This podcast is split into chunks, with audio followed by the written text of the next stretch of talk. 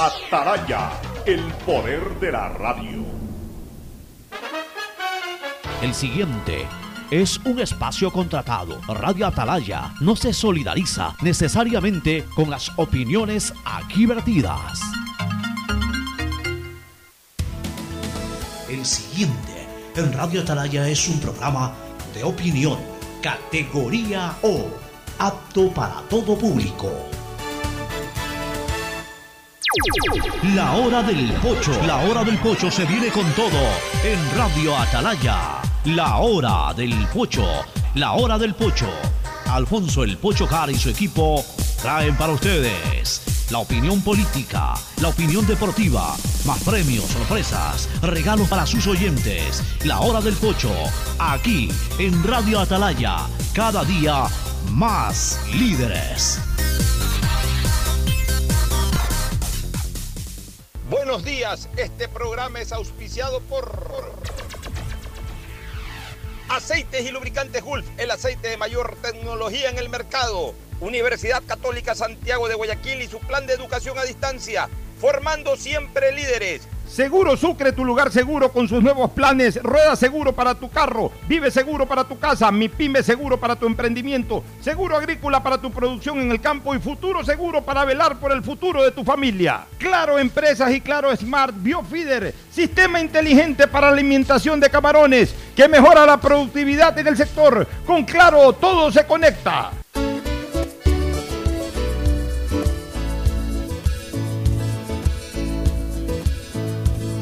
Camino sobre tu piel morena y siento tu latido.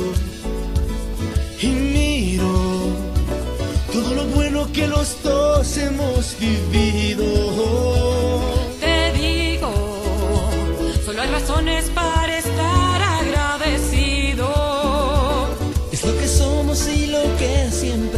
6680 Sistema de emisoras Atalaya en su año 77, Atalaya, Guayaquil y el Ecuador, una sola cosa son. Por eso llegamos a la razón y al corazón de la población, cada día más líderes, una potencia en radio y un hombre que ha hecho historia, pero que todos los días hace presente y proyecta futuro en el cielo de los ecuatorianos. Este es su programa matinal, La Hora del Pocho, el Sistema de emisoras Atalaya.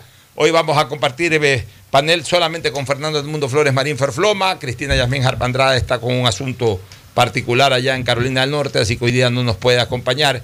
Pero sí estará como invitado José Luis Torres, un prestigioso abogado vinculado a la educación. Con él vamos a hablar de algunos temas de educación, cómo está funcionando. Habíamos prometido a ustedes traer a alguien experto en educación para que eh, nos explique después de haber arrancado eh, de, manera parcial la educación presencial, cómo, cómo va eso, cómo la van mezclando con la educación telemática. Bueno, pues llegó el día, hoy vamos a tener un experto en la materia. Pero antes el saludo de Fernando Edmundo Flores Marín Ferfloma, que saluda al país. Fernando, buenos días. Eh, buenos días con todos, buenos días Pocho. Yo estaba buscando justamente en el Zoom a, a Cristina y no la veía. Hoy día no apareció ¿Qué pasó? Bueno, Oye, Andrés está de viaje, me imagino, porque no... Andrés no lo he visto estos días. Está, de viaje, sí. Anda Está de viaje, viaje, Andrés, bueno. por eso que no lo hemos tenido la oportunidad de a verlo. Andrés Volter que entre él y Cristina yo no sé quién gana. Hay que hacer un, sumaje- un sumario de, las millas, de una ahí. de millas para ver quién es el que más viaja. aéreas. Bueno, oye, este, hay algunos temas eh, importantes. Por ejemplo, la vacunación. A propósito, hoy día debí haber recibido mi vacuna en, en el Javier, pero yo notifiqué que ya tengo mis dos vacunas, que las tomé en el exterior.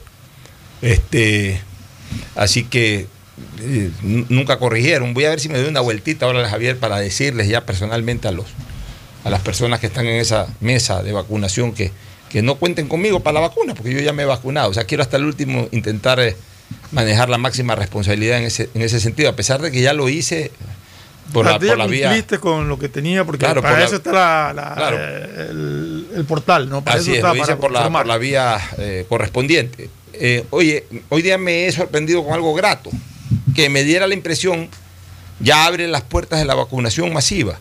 Ya en el Mall del Sol le están vacunando. En el Mall del Sol. Sí, ya el Mall del Sol anunció que en su parqueo express, no dio mayores detalles, pero que en su parqueo express ya está recibiendo personas para vacunar.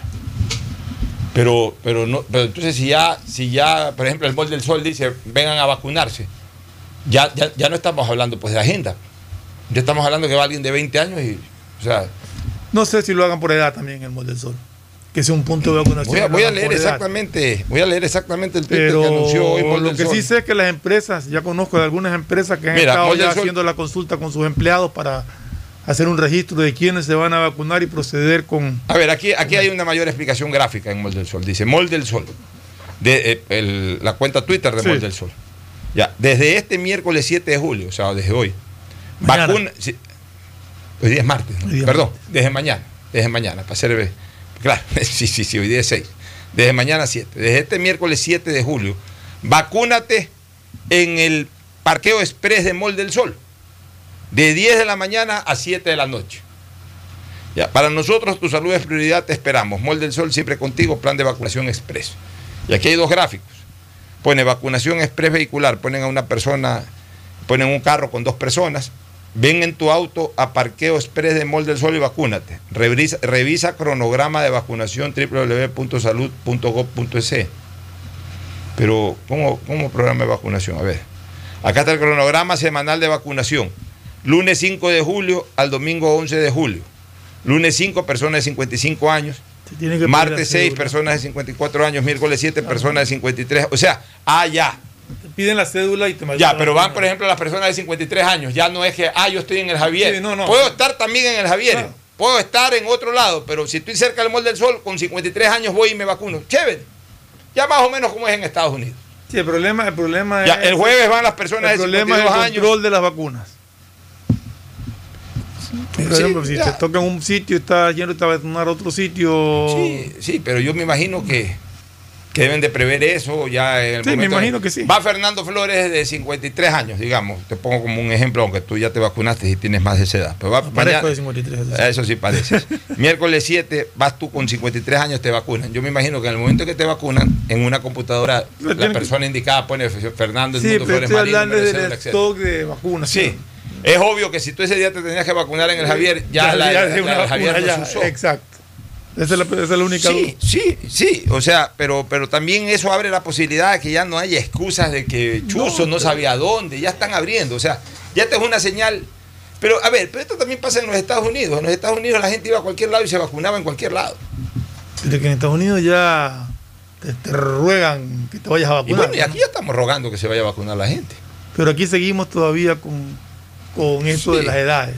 Sí, pero a la hora de la hora yo creo que, que- que esto de todas maneras va avanzando. No, no, no, está avanzando bien. Y, En la- está- y eh, eh, mejor, es lo- mientras más puntos eh, haya, ya, mejor. Es lo mismo que Lo único que digo es que hay que tener ese control Digamos para evitar que se desperdicien vacunas, nada más. Digamos que Fernando Flores, de 53 años, está eh, eh, empadronado, quiero usar ese término, porque al final de cuentas igual es un padrón. Está empadronado para ser vacunado o está registrado para ser vacunado en el Colegio Javier mañana. Pero Fernando Flores trabaja en Megamaxi.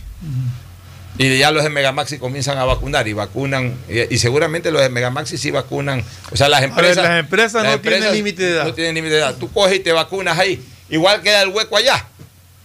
Entonces, yo ya me imagino que dentro de esta organización, que no puede ser perfecta, por supuesto, tampoco, ya deben de prever que a, a cierta A ver, lo hora, que si las pasa vacunas no que- se usan, la lo usan que con pasa cualquiera. Es que con las empresas, si mañana fulano de tal que tiene, Bocho Har que tiene 35 años, Que parezco también.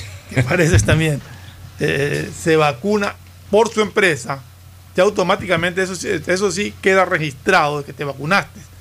Entonces ya en el listado, cuando te salga tu listado por edad, si es que te siguen procedi- procediendo de esa manera, ya va a salir primera dosis aplicada. Mira, ¿sabes qué? Yo voy a irme al Javier hoy día. ¿Y sabes para qué me voy a ir al Javier? Porque quiero comprobar si es que ya tienen ellos por lo- eh, internamente confirmado que yo estoy vacunado. Porque yo ya notifiqué. Debería de estar ya confirmado. Quiero sacarme esa pica hoy día. Para ver si que está funcionando, si está integrado verdaderamente este tema de, del, del- ¿cómo es que se llama? De, del sistema Del informático. Sistema informático. Pero, Yo te digo, yo cuando ap- apenas se abrió el, el portal de, de actual de vacunación, yo entré, porque dije, voy a ver qué, qué me sale. Entonces me salió mi ciclo de vacunación, pero me salió primera dosis aplicada, segunda dosis ya aplicada. O sea, Bueno, pero porque ya tú te habías ya vacunado. me había vacunado, pero o sea, sí O sale ya, aplicado. pero, Pero sí me salió el sitio de ya, pero, vacunación. pero- pero en mi caso, yo notifiqué. Entonces, Claro, tu hasta caso es distinto porque no te vacunaste aquí, sino que te vacunaste Sí, pero- afuera. pero Claro, notifiqué. tú notificaste, correcto. notifiqué acorde a, a lo que ellos mismos han puesto y veo que, que- que igual me asignaron. Y ojo, yo notifiqué antes de que me asignen, porque puede ser que ya asignaron, notifiqué, pues ya está asignado. Notifiqué antes de que me asignen ya día, me agenden día, hora, lugar, etc. Entonces ahora quiero ir al sitio para confirmar eso. O sea, voy a ir, señores, buenos días, sí, venga, señor Alfonso Jara es mi nombre, sí, venga, señor Jara, para vacunarlo. Revise, por favor, sí, porque yo ya estoy vacunado y ya registré que estoy vacunado. No, pero aquí no, aquí no dice que usted está vacunado. Ah, ya. Bueno, en todo caso les notifico mi vacuna, por favor, úsenla con otras personas. Porque yo ya, ya, ya no voy a recibir la vacuna, pero, pero quiero también certificar eso. O sea, voy a aprovechar esta ocasión de que hoy me toca vacunarme, que estoy agendado para vacunarme. Quiero ver si es que verdaderamente está funcionando bien este sistema intern- in- in- informático de notificaciones que la ciudadanía hace con el portal. En todo caso, lo, lo- lo importante, lo interesante es la cantidad de vacunas que han estado llegando estos Sí, días, o sea, que permiten, pues, eh, mirar con esperanza que la vacunación No, yo, sigue yo- avanzando y que ojalá esperanza. se O sea, termine. Para mí, te digo una cosa, Fernando, y lo digo públicamente. Para mí, ya el gobierno ha cumplido su promesa. Yo no estoy con un contador. Yo no estoy con un contador. Yo no estoy esperando que me digan que han vacunado 8 millones 700 mil personas para decir, no cumplió porque le faltaron 300 mil. No, eso, eso es ridiculez, eso es payasada. Yo lo que quería era ya esto, que lleguen vacunas, informarme que, llega, que llegaron ayer eh, 2 millones de dosis o antes de ayer, que hoy día llega un millón más y que después de tres días llegan otro millón más, y de que sigue llegando y que sigue llegando y que sigue llegando la vacuna. Y por otro lado eso, de que ya se vacunan los de 53, ya se vacunaron los de 54, mañana se vacunan los de empresas van a 52, vacunar. que las empresas ya comienzan a vacunar, que en Bol del Sol. O sea, yo ya ahorita comienzo a sentir que hay un ambiente muy similar al de Estados Unidos en mayo. Así estábamos en Estados Unidos a inicios de mayo, mediados de abril, inicios de mayo. Cuando acá nosotros no, llegaban todavía, no llegábamos ni a las 100 mil vacunas. Ya Estados Unidos, ba- bajo el ritmo que vemos hoy en el Ecuador, ya Estados Unidos estaba en mediados de abril, ya había vacunado aproximadamente a 40 o 50 millones de personas. Entonces, eh, y, y ahorita ya Estados Unidos ha superado largamente los 100 millones, ya, ya creo que anda cerca de los 200 millones de vacunados.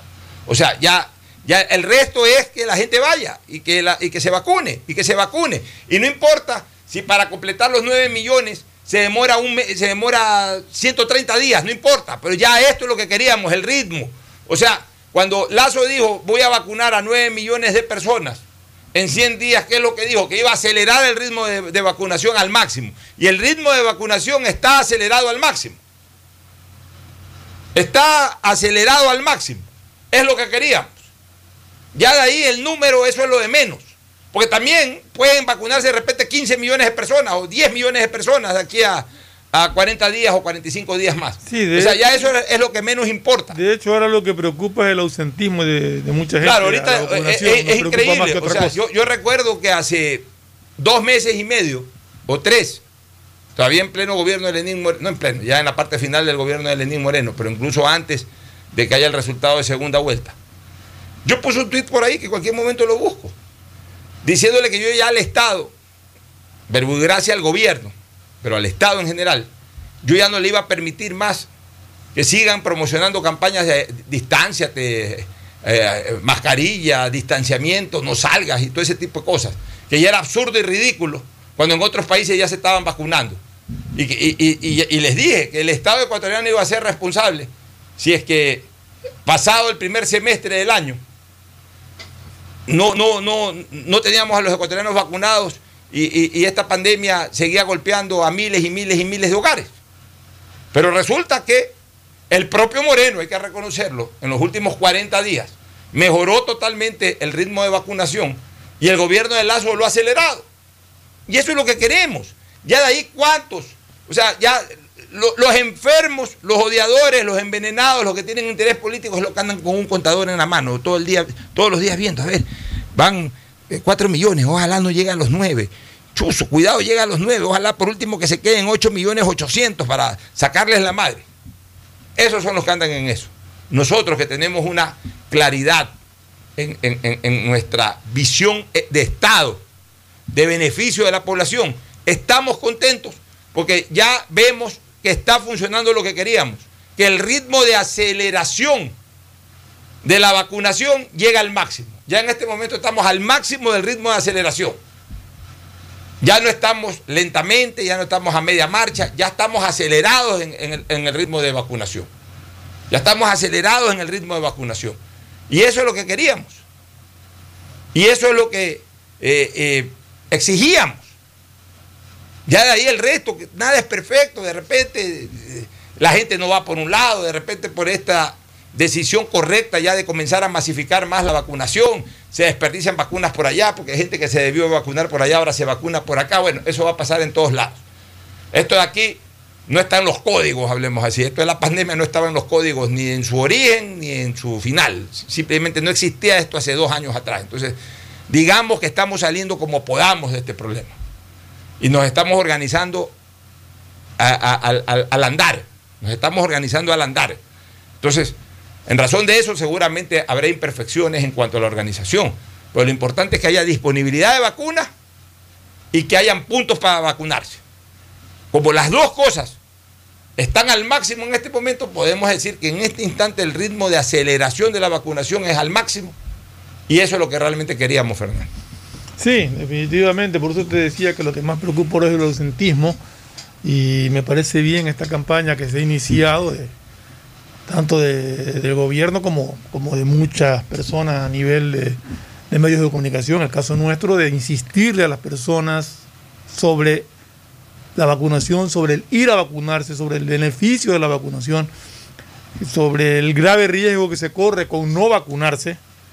O sea, la vacuna, la vacuna no te va a causar más allá de quizás algún tipo de, de- de reacción, un estrago leve, un malestar de un día. En el peor de los casos, a mí personalmente no me, no me dio absolutamente nada. Pero el no vacunarte puede causarte hasta la muerte. Entonces yo creo que es responsabilidad de cada persona por su bien y por el bien de sus familiares y de su entorno, de sus amigos, de la gente con la que comparte día a día, vacunarse, estar vacunados y protegidos. Así es. Bueno, rapidito el tema del Contralor General de la Nación. Algo ya comentamos en el paso, pero vamos a pulirlo un poco más acá. Ya renunció este señor, sirvió la presión ciudadana, el hecho de que se llame a juicio político, ya en este Eh, momento con la renuncia. llamado señor- juicio político impulsó la renuncia. Ya, así es, el llamado a juicio político y, y- y la presión ciudadana. Asimismo les digo una cosa, ya en este momento no cabe el juicio político, ya deberían de revocar el juicio político. ¿Ya para qué juicio político? Ya que lo, que, que- que lo enjuicien penalmente como está enjuiciado penalmente, está procesado penalmente. Ya, allá que responde, allá que se defienda. Ahora Es que, que- se concentren Sí. lo direccionen mejor al al, defensor, al del, defensor pueblo. del pueblo, que es el mismo problema. Ya ahorita ya juicio, es que as- esa es la dinámica de las cosas. ¿no? Era necesario el juicio político mientras este señor no renunciaba, para que se lo enjuicie y se lo destituya. Ya en este momento, ya para qué juicio político si ya está en un proceso penal y ya no es Contralor General de la Nación, o sea, ya renunció. Hay causales para que una persona deje el cargo, renuncia, muerte, que es lo que nunca decíamos en nadie, eh, renuncia, o sea, decisión voluntaria de separarse, ya lo hizo. Juicio político cuando hay causales y él quiere sostenerse. Abandono del cargo. Abandono cuando por cualquier circunstancia abandona definitivamente, se desaparece, no hay ningún, no hay ningún impulso que él dé en su cargo. Desapareció durante X días sin impulsar nada, sin actuar en nada, etcétera, nadie sabe dónde está, o sabiendo dónde está, no hace nada, está totalmente desvinculado. Eso se llama abandono del cargo. Ya, y, y- lo otro, esos son los cuatro puntos. Ah, y sentencia ejecutoriada, o sea, cuando una persona está en un proceso, digamos que está con eh, libertad condicionada, o en este caso, sí, o- o- con medidas cautelares sin privación de libertad, para usar el, término correcto. Y ya dentro de ese proceso, eh, lo, sentencian, se determina una sentencia ejecutoriada, se le, eh, incluso antes de que eh, corra con la privación de libertad, basta de que haya una sentencia ejecutoriada, sentencia condenatoria ejecutoriada, ahí pierde automáticamente el cargo. En el caso del señor Poli, solamente cabían dos cosas. Pues la sentencia ejecutoriada, ejecutoriada va a demorar todavía un buen tiempo. Obviamente esperamos que ninguna persona se muera, menos por estos temas. Eh, el abandono del cargo mientras él esté con prisión preventiva pero aunque sea que firme un papel y determine cualquier cosa, no, se, no obra el abandono del cargo, aunque se podría forjar un poquito, forzar perdón, un poquito su, su interpretación. Pero realmente lo que quedaban eran dos cosas, o el juicio político o la renuncia. Como no renunciaba, se pedía el juicio político. Ahora que renunció, ya no cabe tampoco el juicio político, ya deberían de, eh, de, retirar la solicitud de juicio político. Lo que se llama jurídicamente, de- deberían desistir ya de hacer el juicio político. Eso, eso por un lado. Por otro, ¿cómo queda la Contraloría de aquí en más? La Contraloría tiene un subcontralor que fue nombrado al amparo de la ley, aunque a disgusto de todos nosotros, pero al amparo de la ley, fue nombrado por el propio señor Celi desde el lugar en donde está privado de su libertad. La gente dice, pero ¿cómo puede nombrarlo desde una cárcel? Sí puede nombrarlo desde una cárcel. ¿Por qué? Porque hay un oficio, y él lo ha firmado, o sea, ha generado un impulso dentro de su función, y eso tiene que cumplirse porque es el Contralor de la Nación. Pues no está destituido, porque está en funciones. Sí, pero de la cárcel, sí, desde la cárcel. Porque él está en la cárcel privado de su libertad, no por una acción o por una medida correctiva, sino por una medida cautelar. O sea, es exactamente lo mismo que él haya firmado eso en la cárcel, o lo haya firmado en su oficina, o lo haya firmado en su casa con un grillete, por ejemplo. Exactamente lo mismo. Exactamente lo mismo. El grillete es medida cautelar. El- el- el- la prisión preventiva es medida cautelar. Ninguna de las dos son medidas correctivas. En el caso concreto de la prisión preventiva no es una medida correctiva. La medida correctiva de privación de libertad es la sentencia ejecutoriada y ya la prisión por el tiempo que dicte la sentencia. Esa es la medida correctiva. Esa es la que ejecutoriada genera la destitución del cargo. La prisión preventiva no genera la destitución del cargo. Por tanto, el nombramiento que hizo desde la cárcel del señor Río Frío es legal.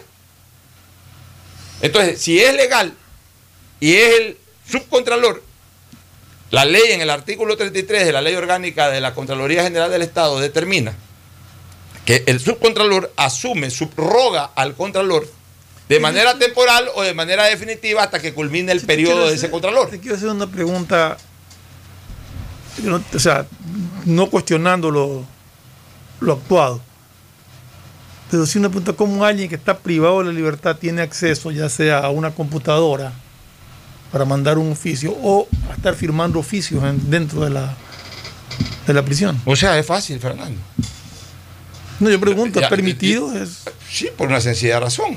Eh, la- la- las personas privadas de la libertad tienen derecho a ser recibidos por su abogado, por ejemplo.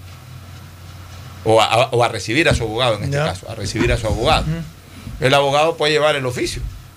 ya. Se lo entrega ahí, eh, eh, Sí, señor bueno. Contralor lo firme para llevarlo a la Contraloría. Lo firma y punto. O sea, una pluma no es, una pluma no es prohibido meter a un, a, un, a un sitio de privación de libertad, un arma, una navaja, un celular, eso sí, una pluma no. ya. El abogado puede ir a visitarlo. El abogado le lleva el oficio, él lo firma, está firmado. Es el contralor en funciones. Sí, no, en funciones está, a pesar de Por- estar y, y esa firma eh, tiene validez legal mientras sea contralor en funciones. O sea, el señor no ha actuado en contra de la ley ahí. No, no, no, eso no, no, yo no la por, pregunta por tanto, otro por tanto, este señor que está ahí encargado, Río Frío, como subcontralor, le corresponde ser el contralor. Tenemos que respetar el Estado de Derecho aunque no nos, no nos gusten ciertas decisiones o ciertas acciones. El señor es el Contralor General de la Nación encargado en este momento, o subrogante. Y el Consejo de Participación Ciudadana, ¿qué es lo que le compete en este momento? A ver, pero, Preparar- pero, estamos de acuerdo en la legalidad de lo actuado por, por Celi como Contralor.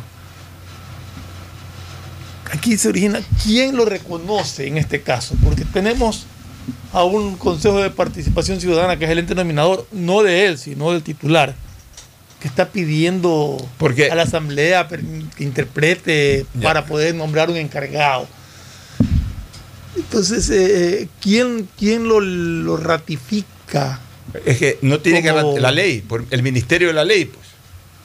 Sí, O sea, pero, pero la cuando tienes que este tipo de discrepancias Pero es que cualquier... este tipo de, que te generen cierta Ya, pero, duda. ya, pero ya, es que no hay dudas. Bu- Bueno, para nosotros no hay dudas, pero para muchas personas podría haber Es que no- dudas. es que- es que Entonces, si- ¿qué- quién, lo- quién legaliza ese nombramiento? Nadie, la ley.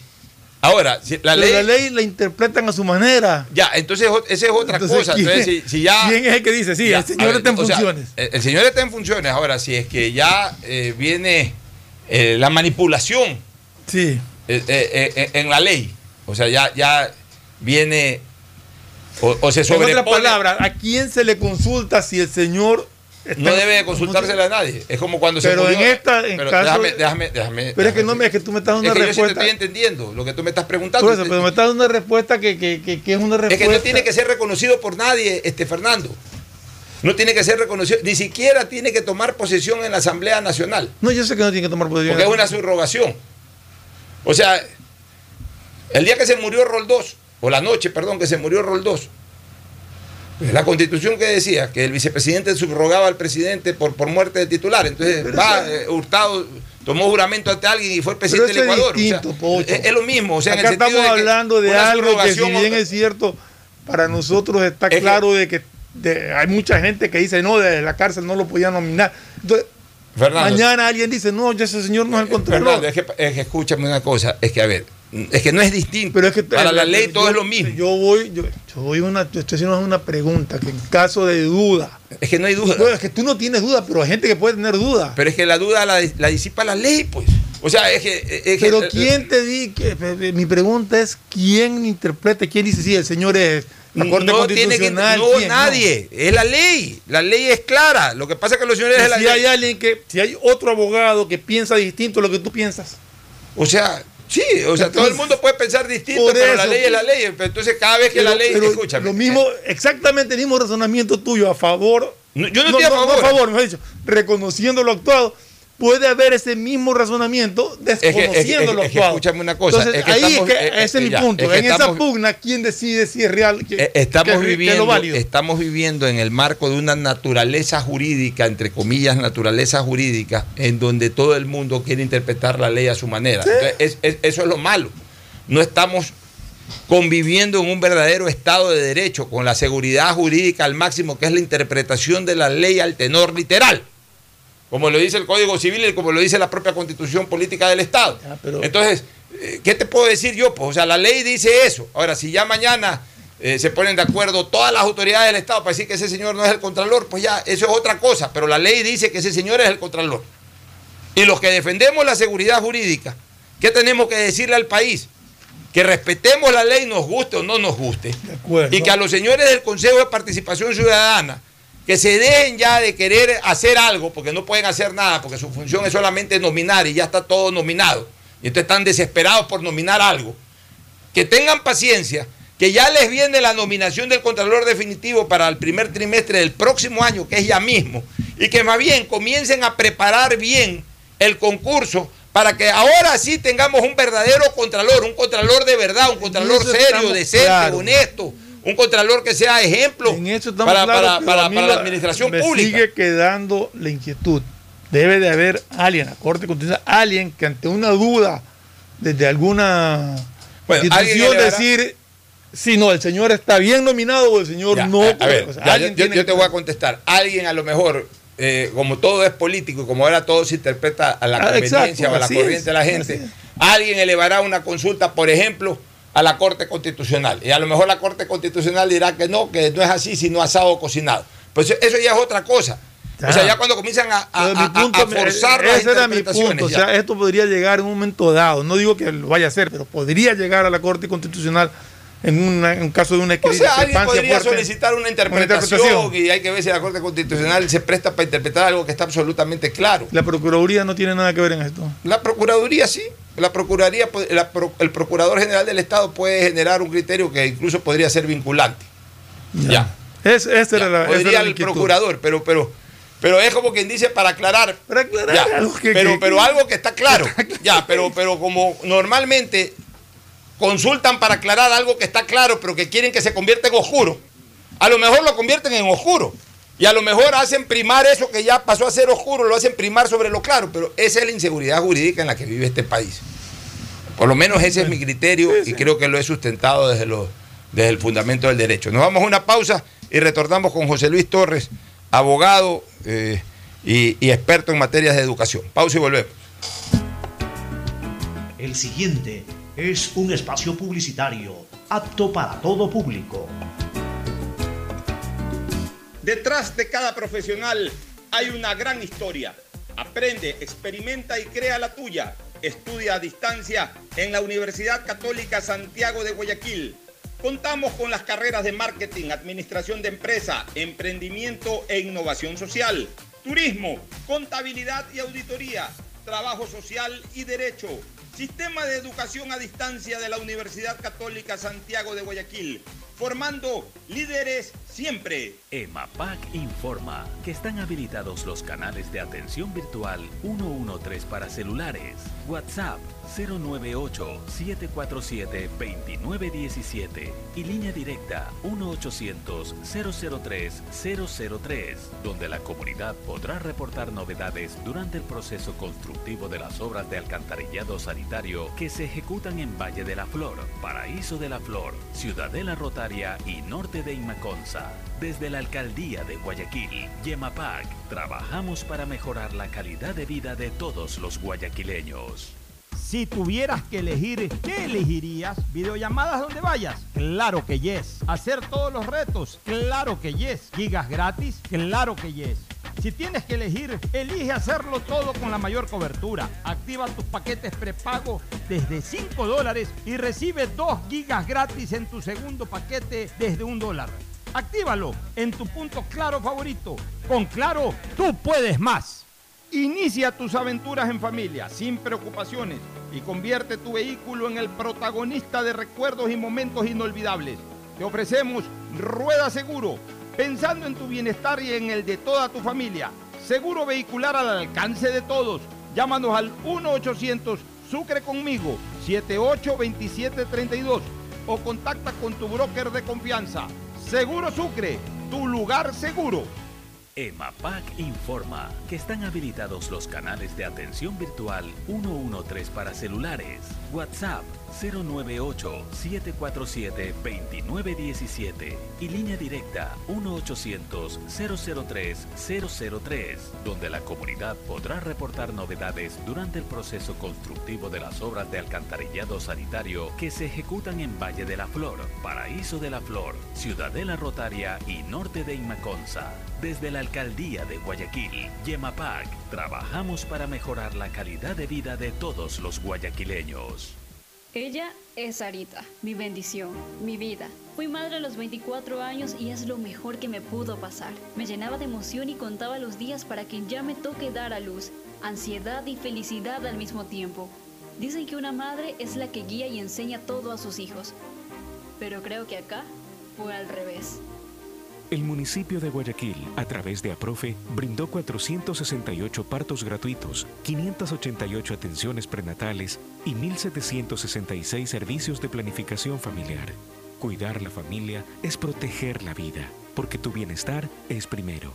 Alcaldía de Guayaquil. Si quieres estudiar, tener flexibilidad horaria y escoger tu futuro, en la Universidad Católica Santiago de Guayaquil trabajamos por el progreso en la educación, ofreciendo cada día la mejor calidad.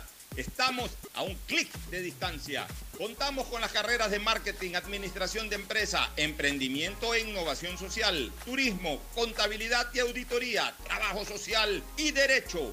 Sistema de Educación a Distancia de la Universidad Católica Santiago de Guayaquil, formando líderes siempre. Que es mejor nunca tener que escuchar. Porque cada motor es diferente. Desde hace 104 años, Lubricantes Cool mantiene la más alta tecnología y calidad en línea de aceites para motores a diésel y gasolina. Está hecho con una fórmula especial para dar excelente protección a todo tipo de motores, evitando el desgaste prematuro de pistones, anillos y árbol de levas, ayudando a mantener limpio el motor y libre de depósitos que se forman por las altas o bajas temperaturas. Dele a su motor lo que se merece. Lubricantes Gulf, la más alta tecnología en lubricación. 104 años preservando la vida de su motor. Lubricantes Gulf. Gulf es más lubricante.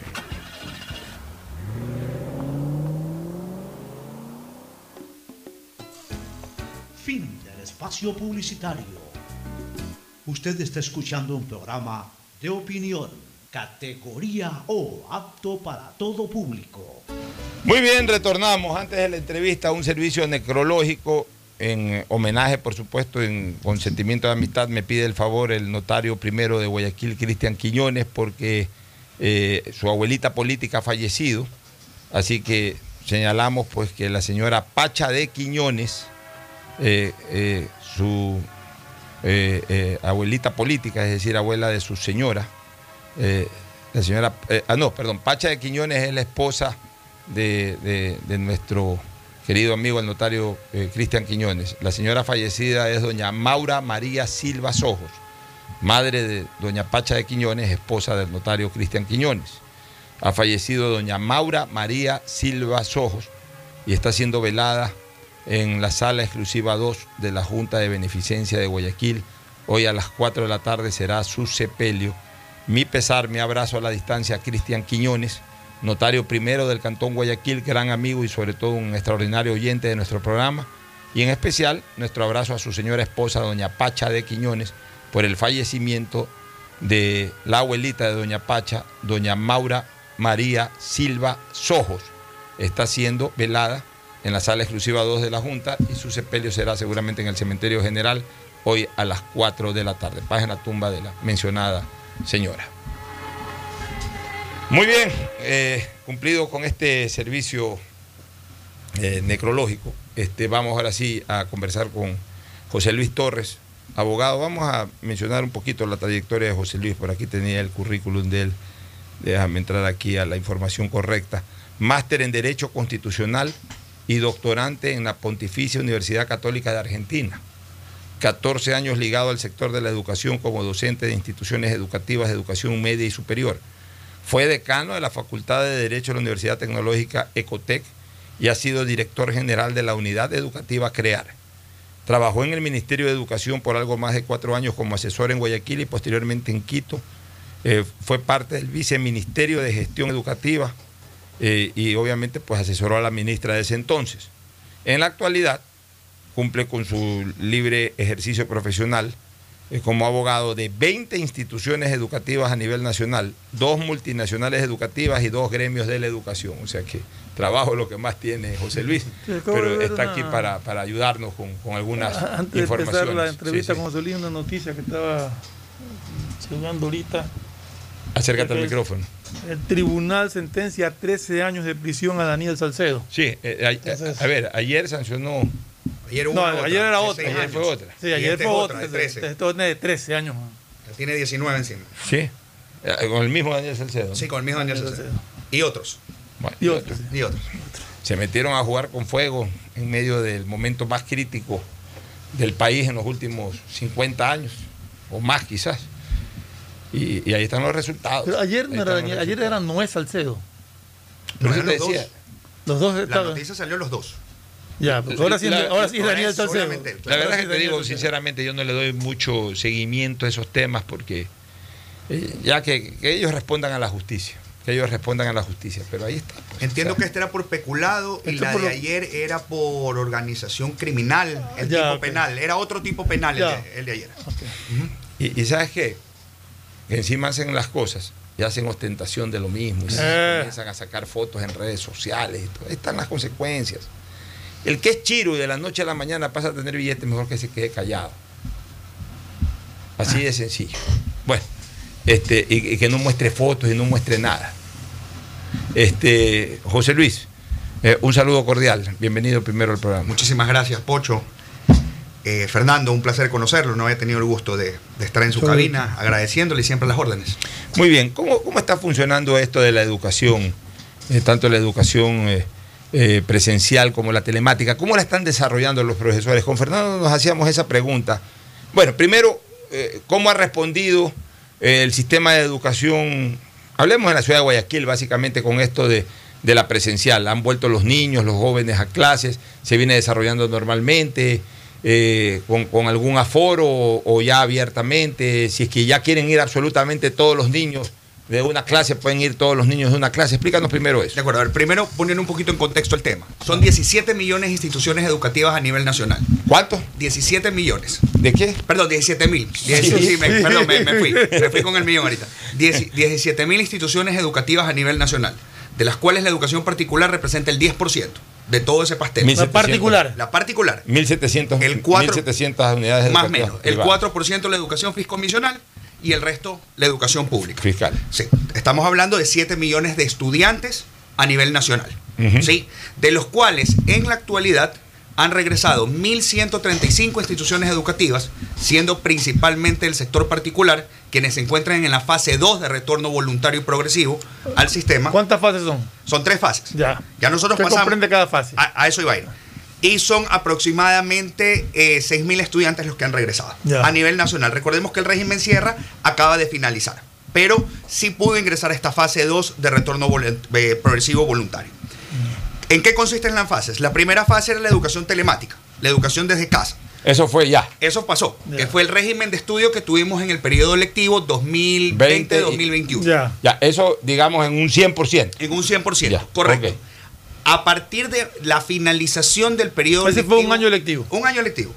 En la sierra fue un poco más, porque recordemos que a la sierra le cogió en pleno año lectivo, en Claro. la finalización del periodo Claro. lectivo. A nosotros en Costa nos agarró en las vacaciones. De hecho, hubo el año lectivo por ley, la Ley Orgánica de Educación Intercultural y su reglamento dice que el, el inicio del periodo lectivo se tiene que dar en mayo. Claro. Y recordemos que iniciamos en junio, también hubo presión de los gremios de la educación para que se permita eh, eh, la inauguración del periodo lectivo. Que ¿Correcto? sea telemáticamente. Así es, telemáticamente. Una cosa, la gente que pas- pasaron de año todos prácticamente. La gran mayoría, la gran mayoría. Recordemos que por el Reglamento General de la Ley Orgánica de Educación Intercultural, ningún menor hasta el séptimo de básica puede perder el año. Esa fue una de las reformas muy cuestionadas que hizo el ministro Augusto Espinosa por allá por el año 2015, 2016. si El mal no recuerdo. séptimo año vendría a ser El que se último año de conocía colegio. antes como primer el- año de secundaria No, no, no, o sexto el grado. sexto grado de el escuela. sexto grado de escuela. Ya octavo Mira, es el primer año de Yo te digo una cosa, yo no estuve en desacuerdo con eso. Creo que la verdad es que dejaron pelado de 7 años, 8 años de grado. O sea, por último se le, se le hace un, un, eh, Un nivel refuerzo. compensatorio, un refuerzo, pues se lo, se lo pasa de año. Pues también habían escuelas que dejaban de, de- de grado. En esa, en esa época llamábamos Ah, de de grado. grado, claro. Dejaban de grado a estudiantes de 7, 8, 9 años. Todo pelado es inquieto, todo pelado a veces es desconcentrado, está más pendiente del fútbol que de los estudios.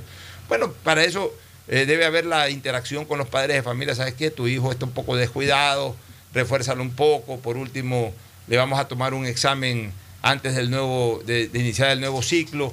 Eh, mételo a estudiar con un profesor en casa o donde sea, refuérzalo. Para que venga y, se le hace un examen básico para que pase, pues. Yo estoy de acuerdo con ese planteamiento en cierta parte. ¿Por qué? Lamentablemente las familias, hay que entrar ya a las familias, no es pues la misma familia suya que su papá estaba atrás de sus estudios. Y estaba preocupado de que usted saque buenas notas, de que estudie, que haga los deberes, etcétera, etcétera. Ahora los colegios, las instituciones educativas se han convertido prácticamente en el hogar de ciertos estudiantes en el cual la profesora y el rector suplen ese rol del padre y de la madre porque vemos muchas familias ausentes. Sí. Y lamentablemente si desde el hogar no existe ese acompañamiento y esas ganas de que se retroalimenten en la problemática del menor en el establecimiento educativo, va a ser muy difícil lograr lo que usted dice.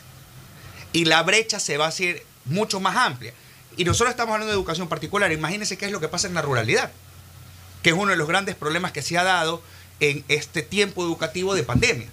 Que los chicos estaban aprendiendo por medio de un programa mal diseñado de teleeducación, una radioeducación que no, no, no llenó las expectativas y el WhatsApp.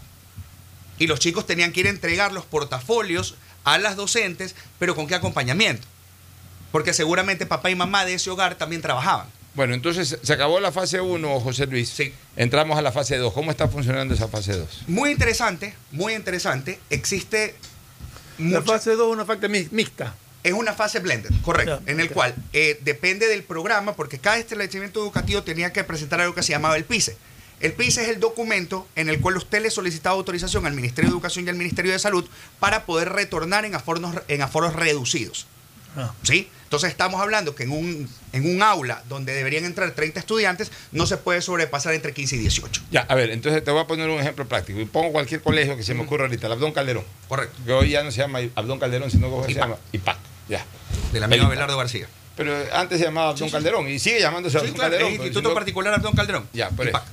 Ya, el IPAC. Ok.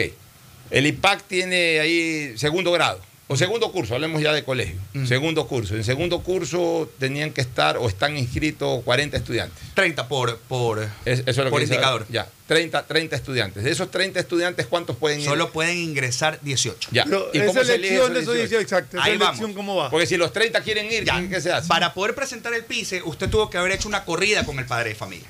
Ya. Y decir cuántos padres quieren ingresar al retorno voluntario. Ya, o sea, y- el retorno progresivo y voluntario. Ya, Y si los 30 decían queremos desde el comienzo, ¿qué Los hacían? que van primero. ¿Qué? Por, orden, alfabético. No, Por orden de por inscripción. orden de inscripción. Ya. Porque ahorita se da, se da, se da algo, un, un fenómeno muy chistoso. Que al principio los padres no estaban tan, tan de acuerdo con el todos retorno. quieren Y ahora todos quieren Es regresar. que son noveleros. Ah, no, ya. eh, Y, y fueron los compañeros. No, es que además sienten la Pero- presión pero- del mismo hijo. Porque dijo, oye, mis compañeros ya están. Ya están. Tú por, por, eh, por hacerte el desconfiado, el, el temeroso, no me dejaste ir. Y De no acuerdo. puedo jugar pelota con mis amigos, De no acuerdo. puedo verme con mis amigos. Es un fenómeno Pero real. una pregunta, por ejemplo, en, en ese tipo de elección. Ajá. Si los que fueron a inscribirse primero son los más aplicados. No necesariamente. No, pero no, te estoy poniendo el ejemplo. digamos que son. Digamos que son los más aplicados. Y los que se quedan en su casa son los más vagos. Ujú. ¿No hubiera sido mejor quizás tomar en cuenta, en consideración, las notas para evitar eso? Para que más bien el aplicado en un momento dado se quede en su casa porque sabemos que ese muchacho va a responder, le gusta estudiar o no. Es que hay vari- varias aristas. Porque, por Sí, ejemplo, en, el colegio donde estudian mis hijos, Mm. yo tengo el caso de muchos amigos míos, padres de familia, que no, no quieren que sus hijos retornen, no porque no, no tienen esa intención, sino que, por ejemplo, ellos no están vacunados todavía. Ya. Y una de las problemáticas que no podemos desconocer en esta nueva realidad es que nos corremos el riesgo que en cualquier momento venga un chico con COVID. Ya, ahora, Sí, José. Luis, eh, para no perder un Eso poquito el hilo, ya, ok, hay 30 estudiantes en esa aula, pero como solamente pueden ir 18, los primeros 18 que se inscribieron. Exacto. Asisten. ¿Qué pasa con los otros 12 que, que quieren ir ahora no tienen chance? No, ahorita no. Hasta que el Ministerio de Educación no permita ampliar los Ampliar aforos. los aforos. Ya, ok, entonces esos, Esos 12 12 tienen- son ya. telemáticos. Esos Ok. 12 son telemáticos o de alguna manera ciertos establecimientos educativos dan ciertos días para que estos estudiantes se puedan acercar a los establecimientos y que puedan recibir refuerzos en las ciencias duras o en las ciencias del tronco común, como, como un modelo alternativo. Porque le digo, cada colegio, cada institución educativa es el dueño de su modelo. Ya, ahora, Ya. siguiente pregunta. Perfecto, están los 18 en clase y están los otros 12 en su casa bravísimos porque no pueden ir a clase. Comienza la clase de matemáticas. ¿Cómo hace el profesor para explicarle a los 18 que están en clase y a los 12 que están en casa? ¿Cómo está haciendo el Muy, profesor? para muy- eso? muy buena pregunta y eso también depende del colegio. Ya, pero digamos un modelo básico. un modelo básico, una cámara, una pizarra que lo enfoque, una diadema, el chico lo está escuchando desde la casa. Eh, eh, Sí. En relación a lo que dices, eh, ¿hay alguna obligatoriedad del- de, de la escuela o del colegio de poner cámara para poder hacer la... Es que es, que es, el, es que es el único modelo porque si no, ¿qué tocaría? Tocaría redoblar la función del docente para que dé una clase presencial y luego se No, conecte. pero, pero- pero por eso te pregunto, si es obligatorio No, no es obligatorio. Por eso yo les decía que el dueño del, pro- el- del proyecto es el colegio. Ya, pero Ya, digamos un modelo que- lo están haciendo la mayoría. Sencillito, A- la- a- en, la- en el mismo momento que el profesor de matemáticas está dando la clase presencial, ahí mismo está, eh, eh, Dando está dando, su- dando clases por streaming. Ya, por Ya. streaming o Zoom o como se llama. Ajá, Ya, por cualquier eh, plataforma. Ya, está dando clases al, al chico que está en la casa. Así es, en la casa. Perfecto. ¿Y cómo, ha- y cómo hace la, interac- eh, la- cómo inter- hace interactuar a los chicos que están en la casa con los chicos que están Como en- tiene la diadema, ¿verdad? Que es el auricular el con el, con el, ¿cómo es que se llama? Con el micrófono. Claro, el niño puede alzar la mano, puede decir, profe, tengo una duda, y se lo tiene que absolver. y, el- y los chicos de la clase también escuchan. También escuchan, correcto. Entonces, por ahí va el sistema, pero ya le digo, todo depende del nivel de infraestructura que tenga cada institución educativa para afrontar esta realidad. Ya, ahora, o sea, yo sigo preguntando cosas básicas, pero que justamente es lo que la gente también quiere escuchar. Cuando tú estás en una clase normal, con todo el mundo presente, tú no te puedes salir de clase. No. Si, si el profesor no te autoriza, te que coges y te vas y después regresas, ¿no? O sea, estás ahí en tu, en tu pupitre, estás ahí eh, escuchando la clase. Ya, pero el que está conectado, si en un momento determinado se va al baño, se va a comer un sándwich a la cocina, se desconecta, se vuelve a conectar. ¿Hay algún código de disciplina ahora que ya hay esta, esta bifacia, hablemos así, esta, esta situación de presencial y al mismo tiempo al mismo tiempo también de conexión. Varias cosas que decir al respecto. Siempre en, en estas modalidades no solo está el docente que imparte la clase, sino que también hay un docente de apoyo. Justamente porque como el profesor de la asignatura está dictando la clase y está interactuando, no puede estar pendiente de qué es lo que pasa en el monitor todo el momento. Entonces siempre usted va a tener otro profesor o un coordinador de área que va a estar viendo que el estudiante José Luis, que es hiperactivo, ¿verdad? No se me salga, no se me esté saliendo de clase o no me apague la cámara. Y le puede hasta llamar la Y atención. le puede llamar la atención. ¿Por qué? Ahí viene la segunda parte de la explicación. Porque en la mayoría de instituciones educativas, todo padre de familia firmó una carta indicando cuáles eran eh, las características de esta educación y cuáles son los compromisos a los cuales arribaba con la institución, incluyendo temas de COVID. Claro. O sea, hay, hay colegios que le dijeron al padre de familia, usted me autoriza de que en caso que yo lo vea moqueando a, a su niño, yo le puedo hacer una prueba rápida en ese momento y me permita aislarlo. Ya. Cosas así. Y también, con esto concluyo, también Claro. tenemos el código de convivencia, que es lo que se llamaba el reglamento interno del establecimiento educativo, donde constan las faltas. Y una falta puede ser considerada el no estar conectado en clase o salirse en reiteradas ocasiones sin justificación. Oye, José, Lo- a lo- ver, lo- pregunta Fernando, ahí tengo otra Los pregunta. profesores están todos vacunados, están todos, han aplicado un plan de vacunación para en, ellos. en muchas instituciones educativas, con mucha felicidad y agrado, he podido ver que están vacunados el 100% de los docentes. Y en otros hay un gran porcentaje que ya se encuentran eh, vacunados, lo cual da una tranquilidad para la comunidad educativa. Eh, me imagino que en eso sí las unidades educativas, nada de que no quieres la vacuna ni nada. O sea, te vacunas porque te vacunas. Ahí venimos a la famosa discusión de cuán obligatorio es hacer vacunar al docente. Claro. E- Ese es el problema. Pero lo que sí me puede decir, lo que no me puede decir es el docente, ah, como yo no me vacuné, yo no voy al establecimiento. No, pues. Yo leí toda la posibilidad de que usted se vacune. Pero tiene que cuidarse y tiene que hacerse exámenes periódicos cada 15 días, pruebas PCR, las que el colegio ponga como requisito. También porque ahí viene un tema de salud y seguridad ocupacional dentro del trabajo. Ya, la pregunta que te quería hacer y que es muy importante es el tema de los exámenes. Un poco lo mismo de lo que te pregunté ahorita de los presenciales y, y- y- y los que están conectados. Toca exámenes.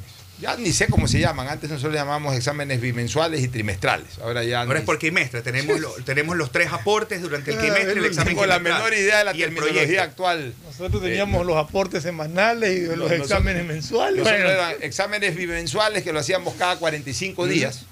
¿Te acuerdas? Sí, sí, yo estuve en ese régimen. Claro, eh, exámenes bimensuales, así se llamaban, que no, no llegaban a los dos meses, pues se les llamaba bimensuales porque era cada 45 Oh, días. correcto. Y de ahí el examen trimestral. Correcto. Y de ahí igualito los tres trimestres y al final el examen final, así era. Y era de, primero a sexto año y en escuela era de primero a sexto grado. Esa era la, la nominación que tenían, la denominación que tenían, Tenían las los- pruebas. Aquí desde el año 2012 que se publica la Ley Orgánica de Educación Intercultural, allá por julio del 2012, ya para el régimen cierre hubo la afectación de los quimestres. Eh, no, cambiaron todo. Bueno, este, viene un examen, lo que antes llamábamos bimensual o trimestral, lo que sea. Ok, están los 18 chicos aquí y están los 12 eh, allá. A los 18 se les da sus hojas, está el profesor viendo, que no copien, atentos. ¿Cómo hacen con los que se conectan? Es que sabe que Los que se conectan pueden tener Hay- la hay- polla, como se decía Ya, pero es que- popularmente en esa época, pueden tener la polla al lado, ¿cómo, cómo te das cuenta? De acuerdo, es que ahorita ya no, ya no se está evaluando, se está midiendo el conocimiento duro con una prueba, como lo hacíamos antes. ¿Y Sino entonces? es aprendizaje por proyectos. Entonces los chicos deben como O parte... sea, ya no hay los exámenes de antes. Es que por ahora no se lo puede practicar de esa forma justamente para evitar aquello. Entonces, Uh. en muchos establecimientos lo que se hace es el aprendizaje por proyectos. ¿Qué es aprendizaje? proyectos individuales. Proyectos o individuales, individuales. correcto. Se pone un proyecto por asignatura. Por ejemplo, a mi hijo en la clase de matemáticas le mandaron a hacer un tema de robótica. Aplicado lo que estaba aprendiendo en ese momento. Ay, Dios mío santo. Entonces, el avance que él va presentando en los diferentes aportes es la nota y el consolidado final. Pero en el examen, en, en el hogar, Ajá. si el chico tiene la suerte de que en ese rato está su hermano mayor ahí o su padre, Ujú. lo puede ayudar. Por supuesto. Pero en el colegio no. Por supuesto. Yo estoy de acuerdo con usted. Vea, yo estoy tan de acuerdo con usted porque a mí me tocó vivir esa etapa. Y a mí me tocó desempolvar ciertos libros para estar en el acompañamiento conmigo. Claro. A ti no te tocó, Fernando, por si acaso, eh, Nicolás Escandón, ¿no? Fue en la universidad, profesor mío. Nicolás Escandón. Nico, claro. A mí, Don Nico era. a, a mí me iba a tocar en tercer año. Se murió justo cuando nosotros estábamos en segundo año, se murió. Este, pero me tocó el profesor, eh, el licenciado, yo siempre le digo cariñosamente el licenciado, lo veo licenciado, Vicente Villegas. Ah, Vicente Villegas. Vicente Villegas Cuello, era durísimo.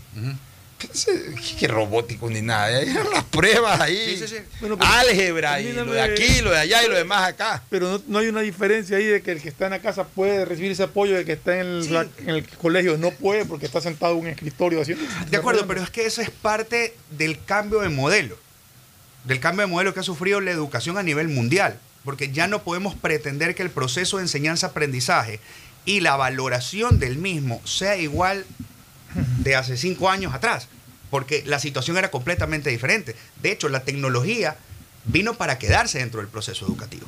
No podemos decir el día de mañana que el Ministerio de Educación diga, ok, abran las puertas de los colegios, venga todo el mundo y desechar todo el equipamiento tecnológico que se tiene.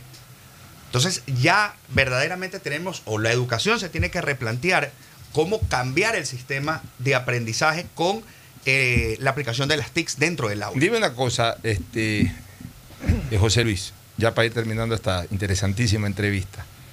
Esto de la tecnología, ya se acaba la pandemia en diciembre, digamos que en enero volvemos a la vida normal. Perdón, esperemos que en septiembre, ya para el inicio del segundo quimestre, Bueno, ya, pero- el ministerio aumente el aforo. Ya está bien, pero 50. ya, pero ya digamos que en un Sí. ya, ya la vida normal en el. Ecuador, otra vez ir al estadio, otra vez a todo, ya en enero, febrero del próximo año. Ya, ya, Por favor. Ya todos vacunados, todos vacunados, ya todo, todo en orden, todo normal aquí en el mundo. Ya el, el año 2022 es un año normal. Pero como tú dices, ya todo quedó equipado, tecnología, ya los chicos saben cómo también eh, seguir clases eh, telemáticamente, etcétera. Esto no podría dar pie, por ejemplo, a la pensión diferenciada. A ver, ¿Qué es la pensión diferenciada? Si, por ejemplo, presencialmente ir al colegio X me cuesta 500 dólares o le cuesta al padre de familia 500 dólares, el padre no, no puede pagar los 500 dólares, pero sí puede tener un presupuesto de 250 o 300 dólares, pero quiere que su hijo siga estudiando en ese colegio, que siga de alguna manera manteniendo una integración social con sus compañeros, pero por ejemplo que reciba información telemática, educación telemática y se integre solamente para los temas deportivos o para ciertas clases, no del 100%, pero para ciertas clases. O sea, un modelo de pensión diferenciada que ayude a que los chicos no salgan del colegio por falta de recursos económicos, sino que ante cualquier situación eh, calamitosa en lo económico de una familia, por lo menos poder sostener la educación de su hijo en ese plantel educativo. A ver, sí existe. La ministra, la ex ministra de Educación, la doctora Montserrat Kramer, en uno de sus últimos acuerdos ministeriales, eh, diferenció o hizo una diferenciación un poco más amplia de lo que es la educación en modalidad presencial, semipresencial y lo que se llama homeschooling. Sí, son tres modelos completamente diferentes. La educación presencial es la que nosotros conocemos, La ¿verdad? toda la vida. Donde usted puede cobrar hasta el 100% del valor autorizado, autorizado por la Junta Reguladora de Costos. Sí. En el caso de la educación semipresencial, eh, usted puede cobrar hasta el 60% del valor que está autorizado por la Junta Reguladora de Costos. Y en el caso del homeschooling, que es una educación que es responsabilidad del padre de familia, no de la institución educativa, ¿verdad? Eh, solo, la educación, solo la institución educativa le da la promoción, no le da nada más y lo evalúa. Y ahí solamente esta institución puede cobrar hasta el 20% del valor autorizado por la Junta Reguladora. ¿Cuántas instituciones hacen homeschooling en el Ecuador? A ver, hay muy Escuela poca- en casa, hay muy- a ver, es que para eso se necesita tener un permiso especial del Ministerio de Educación.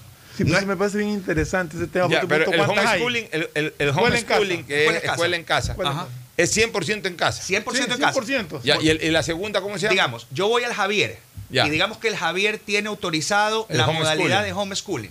Y yo le digo, padre, yo me vengo a matricular aquí, pero quiero homeschooling.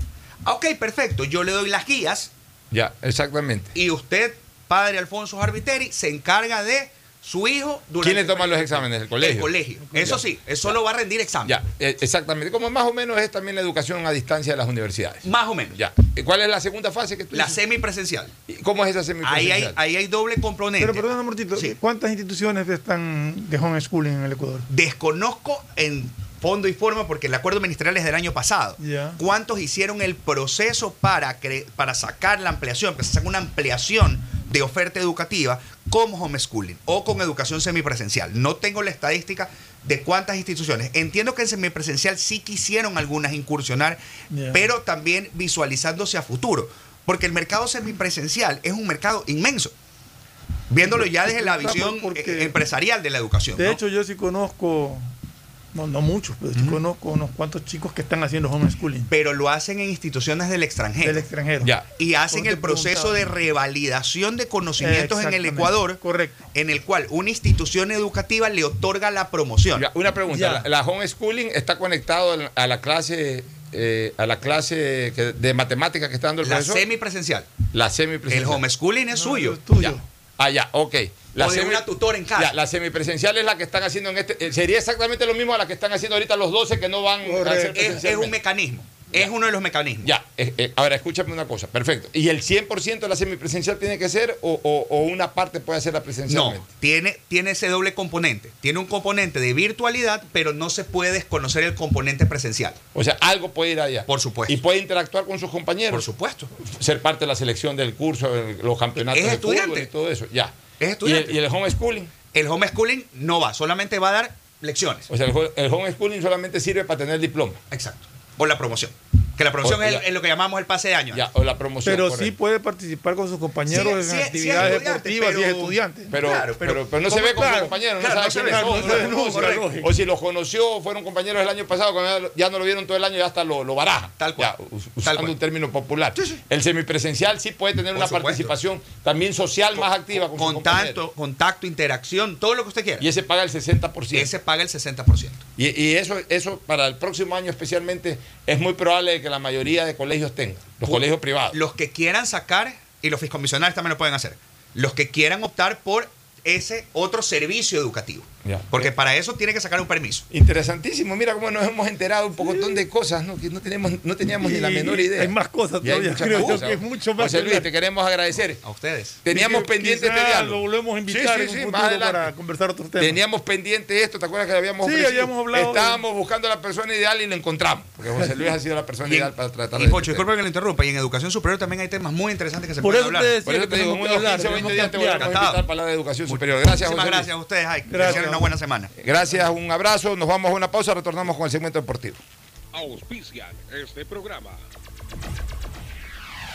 Aceites y lubricantes Gulf, el aceite de mayor tecnología en el mercado. Acaricia el motor de tu vehículo para que funcione como un verdadero Fórmula 1 con aceites y lubricantes Gulf. ¿Quieres estudiar, tener flexibilidad horaria y escoger tu futuro?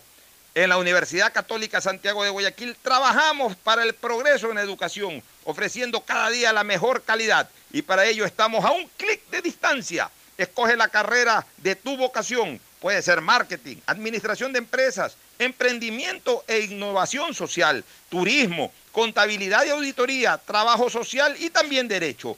Consulta en nuestra página web mayor información y esquemas de admisión. Universidad Católica Santiago de Guayaquil, formando siempre líderes. En Seguro Sucre, tu lugar seguro con sus nuevos planes Rueda Seguro, un seguro vehicular al alcance de todos. Vive Seguro, donde puedes asegurar tu patrimonio anticipándote a cualquier eventualidad. Futuro Seguro, en caso de accidentes te damos cobertura y en caso de muerte amparamos a tu familia. Seguro Agrícola cuenta con una amplia cobertura en la pérdida causada por eventos climáticos y biológicos, así como Mi Pyme Seguro, un seguro exclusivo para tu emprendimiento con una amplia y flexible cobertura a la medida de tus requerimientos. Seguro Sucre, tu lugar seguro. Contáctanos al 1-800 Sucre conmigo, 782732. Las soluciones empresariales de Claro contribuyen al desarrollo del sector productivo del país. Un ejemplo es Claro Smart Biofeeder, solución para la alimentación automática del camarón que optimiza los factores productivos, acelera su crecimiento y mejora la conversión alimenticia. Con Claro Smart Biofeeder, el sector camaronero es más competitivo en el mundo. Conoce más en claro.com.es slash empresas. Con Claro, todo se conecta. Estamos en la hora del pocho. En la hora del pocho presentamos Deportes, Deportes. Otro 43. Bueno, entramos de lleno al segmento deportivo. Justo estamos viendo la tabla de, Pero del, mira, mira lo interesante. del Tour de Francia del día de hoy, ¿no? ¿Viste lo interesante? En, en la prueba de hoy, Richard Carapaz llegó en el puesto 43. Sí, pero con el mismo tiempo. Todos con el mismo tiempo. Todos, o sea, el primero con el mismo tiempo todos. Entraron todo un pelotón juntos. Todo un pelotón juntos, sí, porque por ejemplo Richard Carapaz 5.30, a ver, No, este, esto ya es la clasificación general. ya que la clasificación está general está en 5.33. quinto puesto está a 5 minutos 33, tiene que bajar la Tadek Pogacar para ganar Sí, eh, la, el pero de está a segundos del que está tercero. Pero está que es segundo Rigoberto del que está tercero, sí, que eso sea, lo va a bajar. va a pelear podio. montaña. O sea, exactamente, va a pelear podio. Este Pogacar le hace mérito a su última parte del apellido. última Car, es, un carro, apellido. es un carro, no es, una, no es un ciclista, es un. no, rueda sobre una bicicleta, sino sobre un carro, ¿no? Sí, sí, es impresionante. Es impresionante, tipo, bueno. Vamos a ver hasta dónde le da la, la, la- la fortaleza y la resistencia, pero yo creo que yo creo que es muy difícil que, que lo que lo bajen del primer lugar. Así es. Este, eh, bueno, vamos al, al tema de Wimbledon. Es importante también señalar de que hoy día perdió Medvedev, el ruso. Yo he calificado a ese pelotón. eh, Salió, que está- de- que- que- salió del camino de Federer. Claro, ese pelotón que está debajo del Big 3, que lo constituyen cuatro, a los que llaman ahora también los cuatro mosqueteros del, del tiempo, del tiempo actual. Este, eh, Medvedev es uno de ellos, el otro es Zverev, el otro Tiem y el otro es este, Tsitsipas. A, a ellos yo los he, los he calificado como el medium 4. Se fueron todos ya. Con la caída hoy de Medvedev, antes había caído, este, ayer había caído Zverev, eh, no participó eh, Tiem y en primera, en primera fase se cayó Tsitsipas. Fue- se cayó el lunes, el, día de la- el primer día de competencia se fue lo- Tsitsipas. los viejitos siguen dando guerra. los viejos, los Big 3 que participaron, que Los son dos. dos, porque Nadal no se inscribió para este Wimbledon, pero sí Federer y, y, y Nole Djokovic, están ya ambos en cuartos de final. Precisamente mañana juega contra este polaco que hoy día le ganó a Medvedev, este, Federer. Entonces, Pero- pero eh, la- a- la- al, al caerse todo el medium 4, yo he llamado pues que prácticamente quedan los, eh, el- los Big 3 quedan para competir con los cachorros, porque todos son cachorros. O sea, toditos los que están ahí no han ganado nunca nada importante, no han ganado un Master que- 1000, no han ganado, no han ganado un, un- Gran Slam. O sea, son todos cachorros da. Mínimo 14 años de ventaja cada uno, la diferencia. Y Djokovic por lo menos 8. Y Djokovic unos 8, sí. 8 o 9 años. Pero a ver, pero ahí es cuando ahorita vamos a, a- a descubrir un poco eh, si, si, si eh, ese famoso dicho popular de más sabe el diablo, el diablo por viejo que por diablo pega una vez más. Aunque en el caso de Nole, Nole ya es diablo por diablo y por viejo. Nole sigue siendo diablo por diablo y por viejo. En el caso de Federer, yo creo que ya es más, eh, eh, eh, eh, es más viejo que diablo. Y, y- y- y todos estos muchachitos son diablos. Sí, pero por ejemplo. Ninguno es viejo. Entonces, vamos a ver hasta dónde estos cachorritos, que vuelvo a repetir, no han ganado nada. Por ejemplo, el chico este que le gana hoy día, el polaco que mañana va a jugar con, con, Con- con- con con Federer, Federer. en, en los seis Wimbledon anteriores fue eliminado en primera ronda. O sea, son jugadores. Ya de final. Son jugadores que han ganado por ahí 250, que han ganado Challenger, que han ganado 250. No sé si alguno de ellos habrá ganado por ahí un, un torneo ATP 500. Ninguno ha ganado un ATP 1000. Por ejemplo, ningún, un Master 1000 que se llama. Ninguno ha ganado un Roma, un, eh, eh, los torneos importantes de Estados Unidos. Ninguno de ellos los ha ganado. Este, y mucho menos, ninguno de ellos ha llegado ni siquiera a tercera ronda de, de- de los Grand Slams. Ya voy a revisar la lista, pero yo, yo creo que ninguno de ellos ha llegado. De los que están ahí, eh, puede ser que algunos sí, pero creo que la gran mayoría de ellos, estos que yo llamo cachorros, no han ganado nada importante, pero son los que están rodeando a partir de cuartos de final a Nole y a, a- y Federer. Y dos de ellos se van a enfrentar con Nole y con Federer. Y es más, Nole y Federer no se enfrentarán hasta la final si es que ambos llegan a la final. O sea, no, no- si pasan cuartos de final a su, eh, enfrentando a sus cachorros respectivos, eh, la semifinal también será entre un Big 3 y un cachorro. Y solamente la final enfrentaría a, los, a, los- a do- a estos dos porque, Big porque 3. aparte de, de Federer y de Djokovic, ya no quedan los, los de renombre, ¿no? Eso No te voy, voy a, ninguno, voy a dar el cuadro de juego. Déjame entrar un ratito. Yo creo que no queda ningún otro de renombre ya en el tenis. Quedan tenistas buenos, lógicamente, que están entre los 20, 30 primeros, pero, pero no de los de renombre. Murray sigue todavía. Mira, mañana juega eh, Karen eh, eh, eh, Kachanov, que es ruso. Eso ya es cuartos de final. Sí, cuartos de final, con Denis Chapovalakov. Eh, ese es el, el mejor rankeado de todos de estos cachorros, que es canadiense y que está en el puesto 10. Ya. Ya.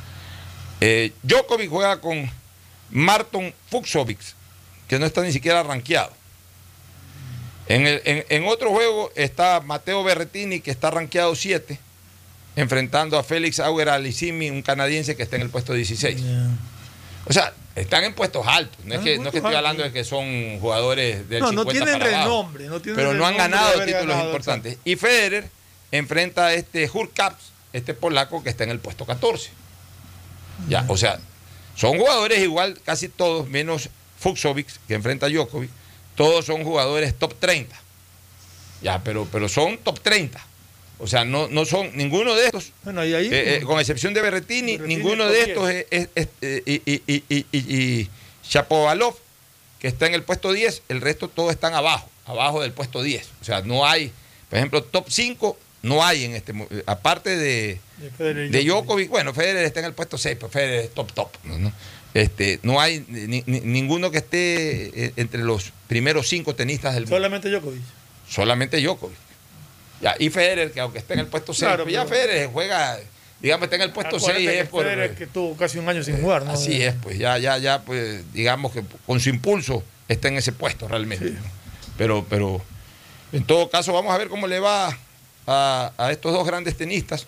Yo pienso que sí pueden llegar a la final. Ahora sí lo veo a Federer como candidato a llegar a la final. Porque yo lo que tenía temor era de que Federer se encuentre en algún momento con Esberev, o sea, antes de los cuartos de final con Esberev o con Medvedev o con el propio Tsitsipas en su momento. Pero como fueron saliendo antes de enfrentarse con Federer, ya a estas alturas yo sí creo que Federer a estos cachorros sí les puede ganar. O sea, con lo que le queda de físico a Federer y por supuesto con su tenis, a estos cachorros sí, porque también en la medida en que eh, se llega a una instancia más decisiva, y ahí juega mucho el peso de la historia, ya juega también la mentalidad, la cabeza, como se dice tenísticamente de los jugadores. Si por algo Federer es Federer, Djokovic es Djokovic, Nadal es Nadal, no solamente por su condición técnica y por su condición atlética, sino por su cabeza, son cabezas superiores. Entonces, la demuestran justamente en este tipo ya de instancias. Por ahí, a lo mejor a Federer le es más complicado ganarle un cachorro de esto en octavos o ganarle en segunda ronda que ganarle en, un- en una semifinal en un cuartos de final. Pues ya en un cuarto de final, ya en una semifinal, ya saca a relucir la casta, la, ya la categoría. Ya ahí es donde se dejan ver realmente. Entonces, yo sí creo que es muy probable que Wimbledon sea nuevamente escenario de una final entre Federer y Djokovic. Que dicho sea de paso, si no me equivoco, fue la última final de Wimbledon, hace dos años. Pues acuérdate que el año pasado Wimbledon no jugó, no abrió. Y la del 19 fue Federer y Djokovic, que Federer lo tuvo match point y no le pudo definir el partido. Djokovic le viró el match point y le viró el partido. En una final dramática. Bueno, de ahí fútbol, ¿cómo viste el partido de ayer de Perú con, con Brasil? Mira, Perú, un equipo que, más allá de lo que habíamos comentado previamente, dio guerra con la ausencia de, de su jugador más importante en la Copa América, como es Carrillo, que fue expulsado en el partido anterior. Una expulsión que le pesó bastante a Perú. Sin embargo, tuvo incluso un par de oportunidades para, Cerca del final casi empate. Sí, para empatar el partido y llevarlo a, a los penales. Pero Brasil creo que fue un, que es un merecido finalista y hasta ahora se convierte Ecuador en el único equipo al que Brasil no le pudo ganar. Sí, ¿no? pero seamos también sinceros, desde lo estadístico sí, Fernando, pero tú sabes que, no, no, no, que- estoy que diciendo Brasil no nos tiró toda la carne al asador a nosotros. Estoy solamente diciendo que es el único equipo al que no le digo, ganar. desde lo estadístico sí, pero, pero es obvio que si Brasil hubiese necesitado ganar, por ejemplo, si ese partido hubiese sido ya en un cuartos de final o, o el primer partido o, o durante el tiempo en que Brasil todavía no aseguraba su clasificación en primer lugar y tiraba toda la carne al asador, posiblemente es- era otro el resultado. O sea, es, es- es- una ventaja enorme que Brasil no ponga en la cancha a Neymar. Un Sí, solo minuto sí. de juego. Una ventaja enorme. En todo caso, igual es un mérito. y- porque- E igual es una ventaja enorme que a, a sus tres o cuatro principales jugadores, aparte de Neymar, los ponga ya en el segundo tiempo. No es lo mismo un equipo todo el partido con sus principales jugadores que Sí, todo el partido con buena parte de sus principales jugadores o buena que- parte del partido con sus principales jugadores en Yo la banca. sostengo que igual ese equipo que nos puso Brasil es superior infinitamente. O sea, es un equipo, Sí, son no, jugadores no, no, que juegan, ya, están en Europa y todo. Ya, no discutimos Y eso. en todo pero- caso, yo lo que hago mención es un dato que es real. Eh, eh, al es el final en único lo- equipo al que no sí, le ha podido al ganar final Brasil en al Ecuador. Sí, al final en lo estadístico eso eh, quedará para el recuerdo. Exacto, quedará como Yo le doy mucho más mérito. Quedará como estadística. Yo le doy mucho más Pero- mérito al empate de Ecuador con Brasil en la Copa América en Estados Unidos, la del año 2016, que fue el primer partido de la Copa América, y ahí sí Brasil jugó con Neymar y jugó con toda, su eh, con toda la carne en el asador. Sí, y, eso- y- no, y usted- le usted- empatamos 0 no a 0 estamos 1 a hablando- 1, no recuerdo, creo que fue 0 a 0. Está Podrera ahí, me acuerdo, por, por- Pero- por Ecuador en ese partido. Pero en todo caso, Y en Copa creo América. que Perú hizo un, un muy buen partido. Perú hizo un muy buen partido, Indiscutible. Mira. Perú, Perú se crece en Copa América. Sí, definitivamente. Siempre se ha crecido, ha sido ganador de la Copa América. Además, el arquero tuvo una tapada bastante. Galese se lució ayer. Y si tú te das cuenta de una cosa, Gareca aplica algo que es lo correcto. Casi siempre juega con el mismo equipo. Tú ves que son Sí. los mismos jugadores. Ahora me ha extrañado la ausencia de Pablo Guerrero, que debe estar lesionado, no ha jugado esta Copa América, pero a un veterano y todo, Pablo Guerrero, Pablo Guerrero, hay dos marcadores, hay dos, ¿cómo es? Dos números nueve que a mí me encantaría verlos en el fútbol ecuatoriano algún día. El uno es, es este Moreno Martins, Ah, que me parece un Boliviano. extraordinario centro delantero, y el otro es Pablo Guerrero. A mí me encanta como centro delantero Pablo Guerrero. Este, pero ha estado fuera de, de esta Copa América por algún problema. Mira esa ventaja que también da Perú, ¿no? Que eh, puede jugar sin su máxima estrella histórica, histórica de estos últimos tiempos, ¿no? Y, y- y, sin embargo puede hacer buenos papeles. llegar a semifinal de la Copa América. Y la, y la Copa. América anterior llegó a la final. Y en ambos casos fue frenado por el propio Brasil en Brasil. Ya, eh, eh, hoy día se define el, el- el otro semifina- el otro finalista de la semifinal entre Argentina y Colombia. es un partido que, bueno, puede darse cualquier cosa, pero yo creo que es un partido duro. Es un partido eh, fuerte para, para- para los dos. Eh, más difícil para Colombia, pero yo creo que Argentina no la va a tener fácil. No Pero la va a tener dos de fácil, la tarde pero- tenemos un. Pero antes ya vamos a hablar después de la. de- para, para terminar este tema de la Copa América. No sé por qué yo lo veo a Argentina más sólido que Brasil. Es más, yo estoy absolutamente convencido de que Argentina va a ser campeón de esta Copa América. Lo veo más sólido como equipo, lo veo en un nivel superlativo a Messi nuevamente. Tengo dudas en el aspecto defensivo de Argentina. Mira, a ver, lo que pasa es que Argentina con el resto de equipos, y no va a ser así con Brasil, obviamente toma la iniciativa y, le ocurre lo que suele pasar a los equipos que tienen más tiempo la pelota en los pies. Buscan más el arco rival y a veces dejan huecos defensivos. Por eso que en los contragolpes a veces se los, se los ve un poquito flojos eh, en lo defensivo. Pero ya enfrentando a Brasil, en donde será un partido de cálculo, yo lo veo en este momento más desequilibrante a Messi que a Neymar. Primero que Messi a la larga terminó siendo largo más que Neymar como jugador, pero largo. O sea, Messi, Messi es uno de los mejores jugadores de la historia del fútbol. Neymar no está entre los 10 mejores jugadores de la historia del fútbol. O sea, Neymar, si tú me dices en este momento números 10 brasileños, yo te No, pongo no menos de 6 o 7 jugadores brasileños. Neymar, eh, números 10 arrancó- arriba que... O sea, arrancó prometiendo muchísimo y se estancó. Se Hagamos un, ha- hagamos un pequeño arranque. Pelé, obviamente, el mejor 10 de todos los tiempos de Brasil. Pero debajo de Pelé está Ronaldinho. ¿Pero de- qué estás hablando como 10 o como jugadores? Como 10. En la posición de Neymar. Debajo de, de- de- Pelé está Ronaldinho. Y debajo de Ronaldinho está Zico. Y debajo de Zico está Rivelino. Rivelino. Sócrates. Y, y hasta Sócrates. O sea, yo a Neymar, a este Neymar yo lo pongo ahí con Raí, un poquito más que Raí, quizás. ¿Te acuerdas de Raí? Sí. Eh, que fue campeón del mundo, igual Raí, cuidado, el 94, que Neymar no ha sido campeón del mundo. Pero bueno, ahí lo pongo con Raí. Te faltó Didi. Didi era más 8. No, pero. O bueno, ya. Didi incluso históricamente debe haber sido más que, que Neymar. Claro. O sea, pues te digo, Neymar eh, ni siquiera en Brasil está en el top 5 de los números 10, mucho menos a nivel mundial. Pues te digo, Eh, prometió en cambio, muchísimo. Messi- Cuando Messi sí recién es- salió parecía que iba a ser una cosa. Mira, de- Messi, Messi si es que gana dos títulos que le están haciendo falta, Messi para mí ya supera a Maradona. Tú sabes que yo he defendido a Maradona eh, con uñas y dientes. Y si supera a Maradona, para mí supera al propio Pelé. Si gana dos títulos. Este, que está a dos partidos, y la Copa del Mundo. Necesita esas dos cosas. A nivel del deporte colectivo, como es el fútbol, yo no veo la cantidad de títulos. Ojo, sí en el tenis, porque en el tenis eso es, lo desequilibrante. En el tenis eres tú solo. Si tú tienes 20 Grand Slams, eres más que el que consigue 19 Grand Slams. A nivel del fútbol no, porque no eres tú solo. Pero por lo menos para entrar al máximo piso, tienes que haber ganado un mundial.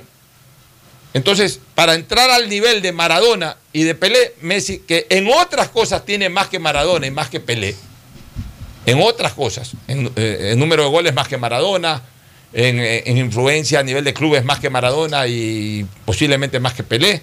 Pero ¿qué le falta a Messi? Ser gravitante a nivel de selección, o sea, darle a su selección títulos. Aunque es el goleador histórico. de Puede ser el goleador histórico, pero tiene que darle títulos. Y, y hay dos títulos que necesita. Yo, yo le paro bola a las confederaciones. Hay dos títulos que necesita. Necesita la Copa América, o sea, ser campeón de su continente y ser campeón del mundo. Entonces, ahora tiene la posibilidad de ser campeón de la Copa América y yo creo que esta vez sí va a ser campeón de la Copa América. Y de ahí el campeonato del mundo. Ahí se, ahí se juega su historia Messi. Vamos a ver. Messi la próxima, el próximo mundial va a jugarse su historia. Va a jugarse Primero su rol en la historia, su puesto en la historia. Un escollo muy duro que va a ser Colombia. Yo estoy seguro de que Colombia va a ser un muy buen partido. Vamos a esperar a ver qué sucede hoy en la tarde. 6 de la tarde tengo entendido. El que- partido a las 6. A las 2 va a haber un partido de Eurocopa que ya lo vamos a comentar y luego también algo del clásico del astillero, pero primero nos vamos a una pausa comercial. El siguiente es un espacio publicitario apto para todo público. Detrás de cada profesional hay una gran historia. Aprende, experimenta y crea la tuya. Estudia a distancia en la Universidad Católica Santiago de Guayaquil. Contamos con las carreras de marketing, administración de empresa, emprendimiento e innovación social, turismo, contabilidad y auditoría, trabajo social y derecho.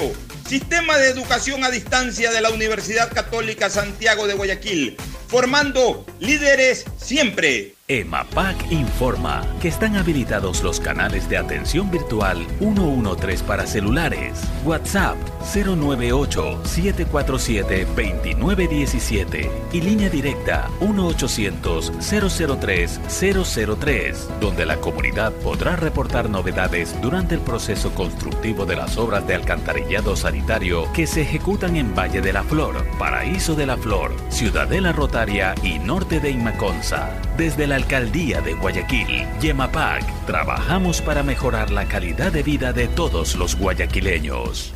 Si tuvieras que elegir, ¿qué elegirías? ¿Videollamadas donde vayas? Claro que yes. ¿Hacer todos los retos? Claro que yes. ¿Gigas gratis? Claro que yes.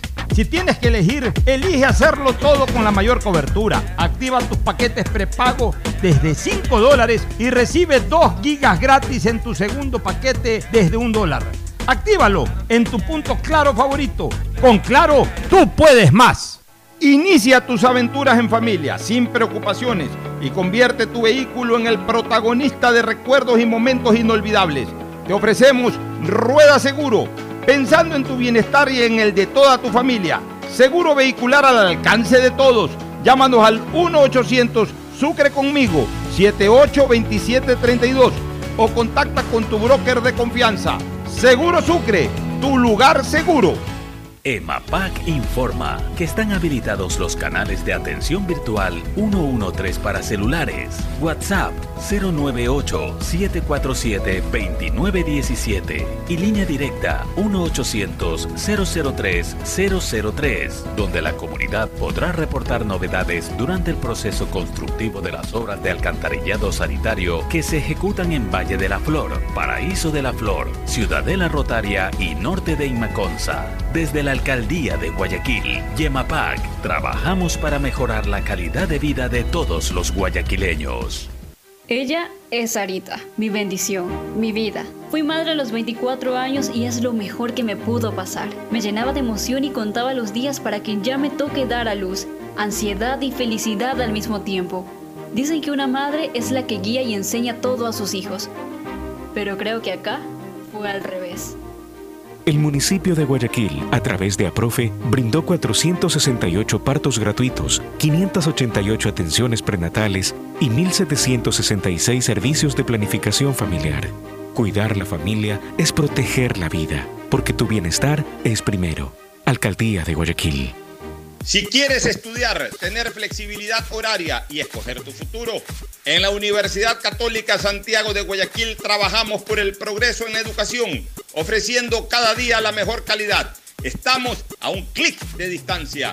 Contamos con las carreras de marketing, administración de empresa, emprendimiento e innovación social, turismo, contabilidad y auditoría, trabajo social y derecho. Sistema de Educación a Distancia de la Universidad Católica Santiago de Guayaquil, formando líderes siempre. que es mejor nunca tener que escuchar. Porque cada motor es diferente. desde hace 104 años. Lubricantes Gulf mantiene la más alta tecnología y calidad en línea de aceites para motores a diésel y gasolina. Está hecho con una fórmula especial para dar excelente protección a todo tipo de motores, evitando el desgaste prematuro de pistones, anillos y árbol de levas, ayudando a mantener limpio el motor y libre de depósitos que se forman por las altas o bajas temperaturas. Dele a su motor lo que se merece. Lubricantes Gulf, la más alta tecnología en lubricación. 104 años preservando la vida de su motor. Lubricantes Gulf. Gulf es más lubricante.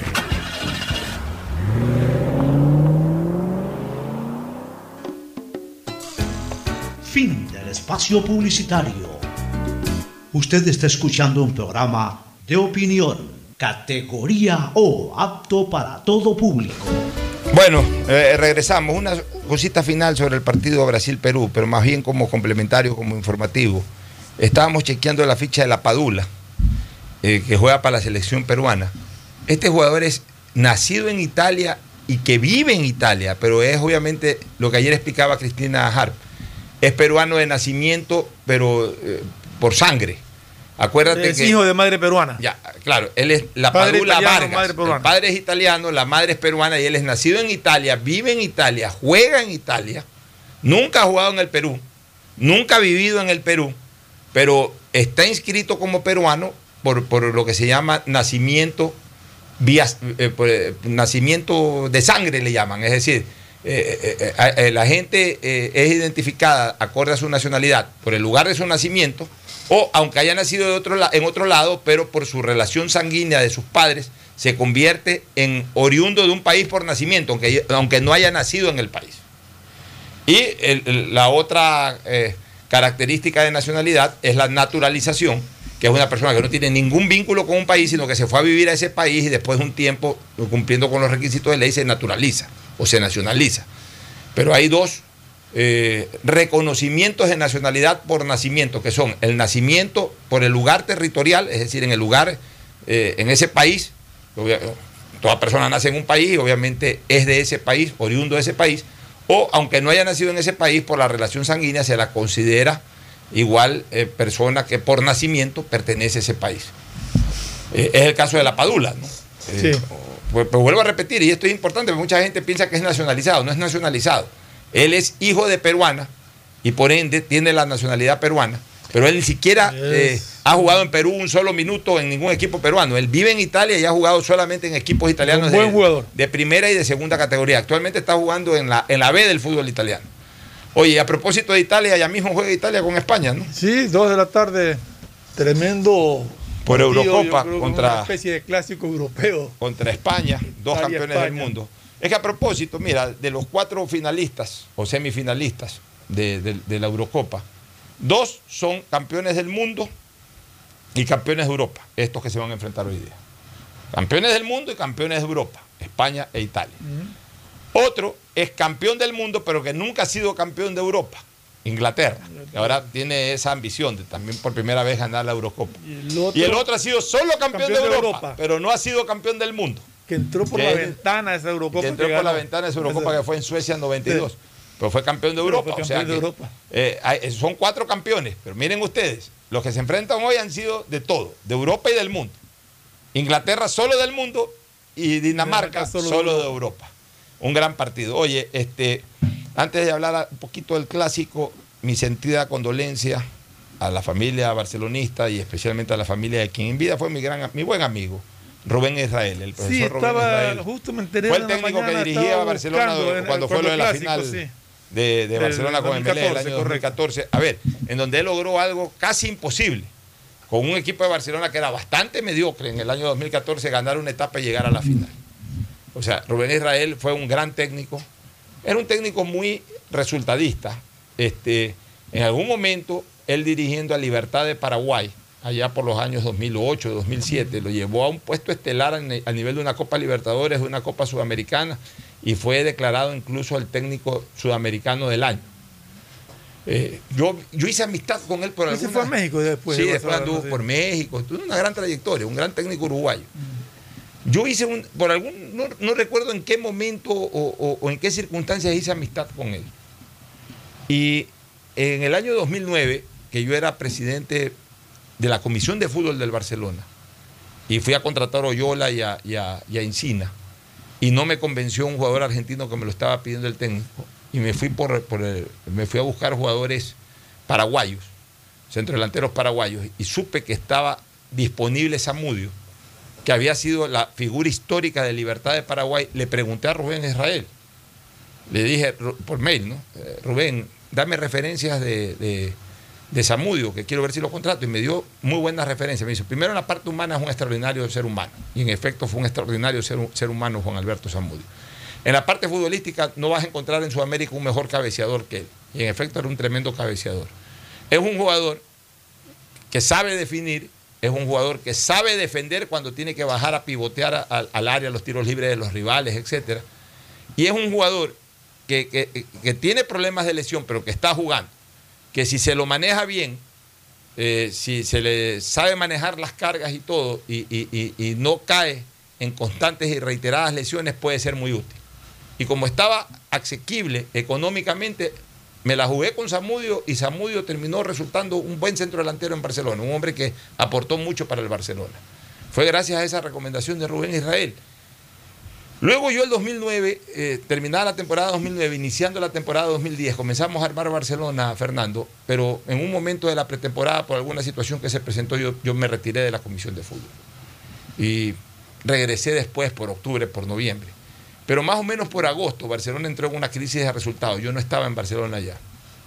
Y Juan Manuel Job renuncia.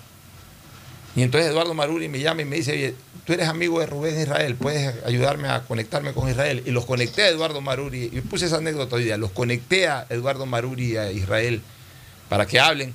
Y llegaron a un acuerdo y acordaron ya, ya estaban coordinándole el envío de los pasajes. Estaba en Chile, estaba dirigiendo en Chile Israel. Y en eso, e- eso habrá sido un 28-29 de septiembre del 2010. El famoso 30S. Llega el famoso 30S y todos nos acordamos lo que ocurrió en las afueras del hospital de la policía. La mujer de Israel, viendo las noticias, observa eso y le dice, yo no voy por nada del mundo Ecuador. Mira cómo está Ecuador, eso se están dando bala entre policías y militares, qué horror. Yo no voy, mejor tú tampoco vayas. Entonces Rubén Israel, el día primero de octubre, envió un mail a Eduardo Maruri disculpándose, dando, dando, eh, dando retro, dando para atrás el acuerdo inicial, diciendo que la mujer pues, eh, había ofrecido resistencia por esa situación y que ya no podía venir. Y ahí contrataron Insúa. Y luego Israel apareció por acá a dirigir al Barcelona cuatro años después, pero no quería dejar de contar esa anécdota que tuvo relación con el famoso 30S. Hasta en eso molestó el 30S. bueno, este, en todo caso el domingo, el sábado, perdón, clásico del astillero, en donde yo creo que se va a definir eh, el, el- el torneo, mi querido este, Ferfloma. Se define la etapa. Eh, eh, claro, la etapa, la etapa, porque Emelec está con tres puntos sobre Barcelona y está con cuatro, cuatro sobre puntos Independiente. sobre Independiente. Si Emelec gana, ya matemáticamente es el ganador Si me de la gana, etapa. gana la etapa. Y si Emelec empata, la última fecha de Emelec es contra el Manta, en Manta, pero si empata, va con los mismos tres puntos sobre Barcelona. Y en el peor de, en el peor de los casos para Emelec, que empatando gane Independiente del Valle, va a ir con dos puntos arriba de Arriba Independiente, del Valle. Valle. Entonces va a poder manejar perfectamente el partido en Manta para quedar primero. O sea, Emelec no tiene que perder si quiere estar en la final. Y Barcelona solamente tiene que ganar si quiere estar en la final. Auspician este programa. Aceites y lubricantes Gulf, el aceite de mayor tecnología en el mercado. Acaricia el motor de tu vehículo para que funcione como un verdadero Fórmula 1 con aceites y lubricantes Gulf.